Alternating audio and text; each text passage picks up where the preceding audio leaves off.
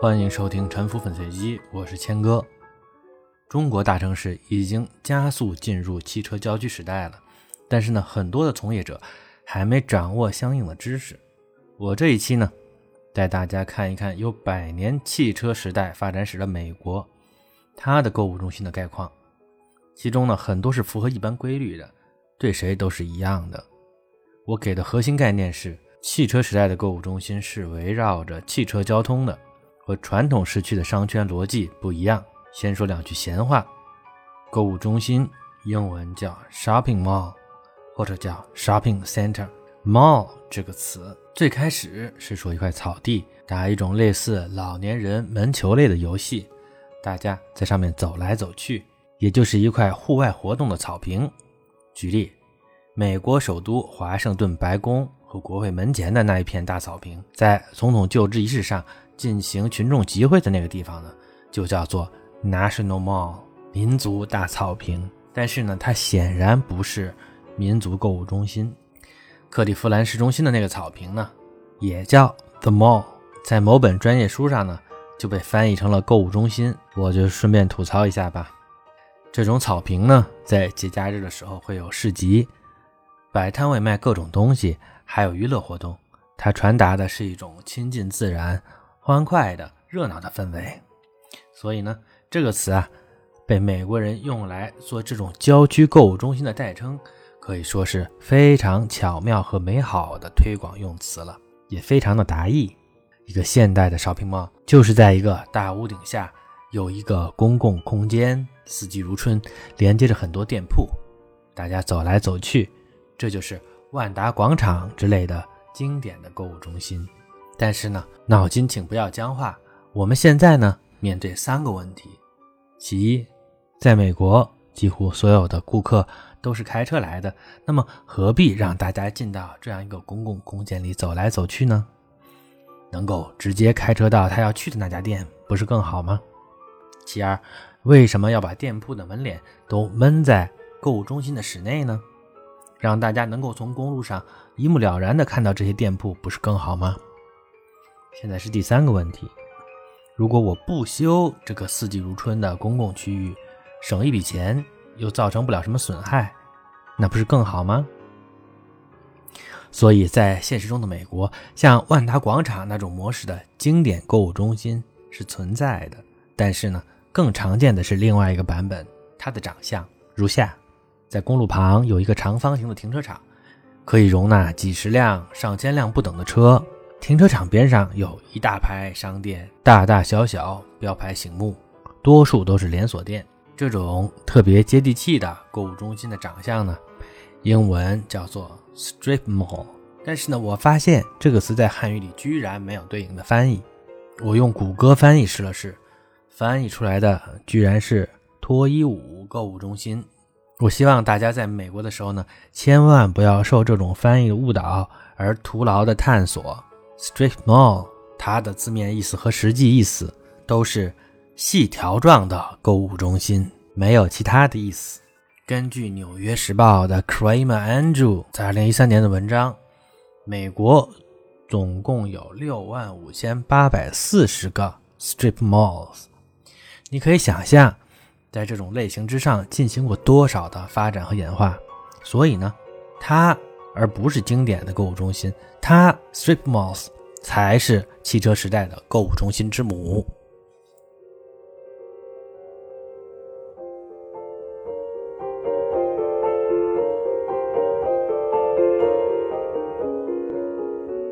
我们下面展开进行稍微详细的讨论。第一，汽车时代的郊区 mall 基本构成就是。商场和停车位，商场占四成的用地，停车位和车道占六成。商场一般是一层的，为什么不做二层呢？因为犯不上。你修二层，它单方的成本和一层是差不多的，但是呢，二层的租金或者销售额呢会低得多。而且如果你是一层，得房率呢会在百分之九十以上。而一旦做到了二层，你就需要一堆的楼梯和电梯。得房率呢会下降到百分之八十以下，所以呢，在有限预算的情况下，只建一层的投资收益是最高的。然后就是停车场，停车场的面积一般甚至略微大于商场的建筑面积。这个听起来有点吓人，但是呢，郊区 mall 你最关键的服务就是要停车方便，因为这个城市里有若干个和你差不多的商场，相邻几公里，看着挺远，但是呢，开上车差不了十分钟。如果你没有停车位，而别人家的商场有停车位的话呢，顾客就跑到别人家去了。而且呢，这个停车位不是给日常准备的，而是针对周末和节假日的高峰。那时呢，如果能停满百分之九十五，那么呢，你的停车位的设置呢是正合适的。平时啊，这个停车场能够百分之四十停满，就算生意不错了。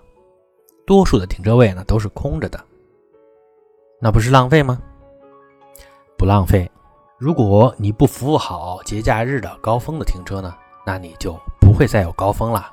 我们算一下，商场高峰的时间段，假设每一百平米有十个客人，密度算中等吧。每两个人开一辆车，每辆车占地二十八平米，那么每一百平米的商店面积应该对应的停车位的占地是一百四十平米。停车位比商场的面积大。这就是汽车时代。当然，有少数的 mall 能发展成高密度的形态，新建商店、加高楼层，甚至出现办公和住宅楼。这就是郊区 mall 向综合体发展的情况。这种情况下，原来的停车场会被用来开发，这样呢，停车位就更加的不够了。一部分平面的停车场会被改造成多层的停车楼，逐渐发展成更高密度的状态。所以呢，广阔的停车场其实就是郊区 mall 的备用土地，只不过呢，多数都没有机会得到利用。第二，我们谈一下汽车郊区购物中心位置的选择，它必须在主路的交叉路口上。主路可以提供其一可达性，其二能见度，这两个概念一目了然，我就不展开了。购物中心经常是在两三条高速公路互通立交桥的出口附近，位置好不好怎么评判？主要看主路的车流量。和城市里的商场不同，离市中心的距离呢，倒不是最关键的。我以北京的宜家为例，北京的第一个宜家在北三环和京藏高速的东北角，第二个宜家在东北四环和机场高速的西北角，离京承高速呢也不到两公里。这前两个呢是没有地铁的，第三个一家在南五环和京开高速的西北角是有地铁的。你可以看出，每一个地点都是在两条日通行量十万级的交通大动脉的交叉口上，而且呢，它逐渐移动到外环。为什么呢？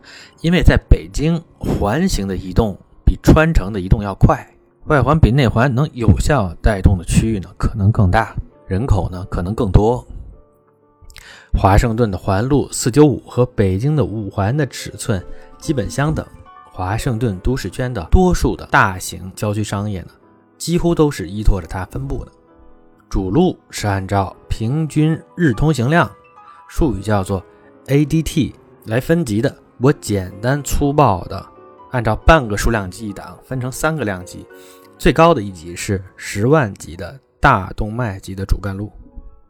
次级的呢是三万级的一般的主干路，最次是一万级的，只能算作次主干路。这三种路彼此交错，形成六种交叉口的组合，基本上每种能够对应一种郊区帽的定位，误差呢不会超过小半个数量级。最大的两条大动脉级主路的交叉，在一线城市呢，这种交叉口可能有十几个。在二线城市呢，最多有几个；三线城市呢，可能有一个或者没有。这种的位置就属于是全业态、多主题的八万平米以上、上不封顶的超区域级购物中心的选址了。第二级在大动脉和一般主路的交叉口，这种位置在一线城市特别的多，在二线城市这样的路口会比较珍贵一些。所以呢，在二线城市这种位置呢。可能可以做综合型的区域级的购物中心，在四到八万平米之间；而在一线城市，这种路口的相对优势会小一点，更有可能呢去看准差别化的细分市场，做有一定特色的购物中心，比如多个大品牌主力店，比如说沃尔玛、麦德龙组合的这种 Power Center，或者比如说呢工厂的折扣店，或者是有主题的，或者是分行业的商业聚集。第三级大动脉和次要的主路的交汇点，这种交汇点在大城市太多，所以不重要。它的活力很容易被临近的更大的路口吸收，所以它的层级其实不高。再往下是一般的主干路，两条日通行量都在三万左右的一般主干路的交汇。这种路口在大城市呢，一个典型的术语叫做次区域级商业中心的位置。适合一个一万平米到四万平米之间的小而全的商业，或者是特色商业的组合。但是呢，在三线以下的城市呢，这种路口就有可能是全市最大的路口了，反而呢，有可能成为一个大一点的辐射全城的购物中心。我上学的这个城市密歇根州的安娜堡就是这种情况。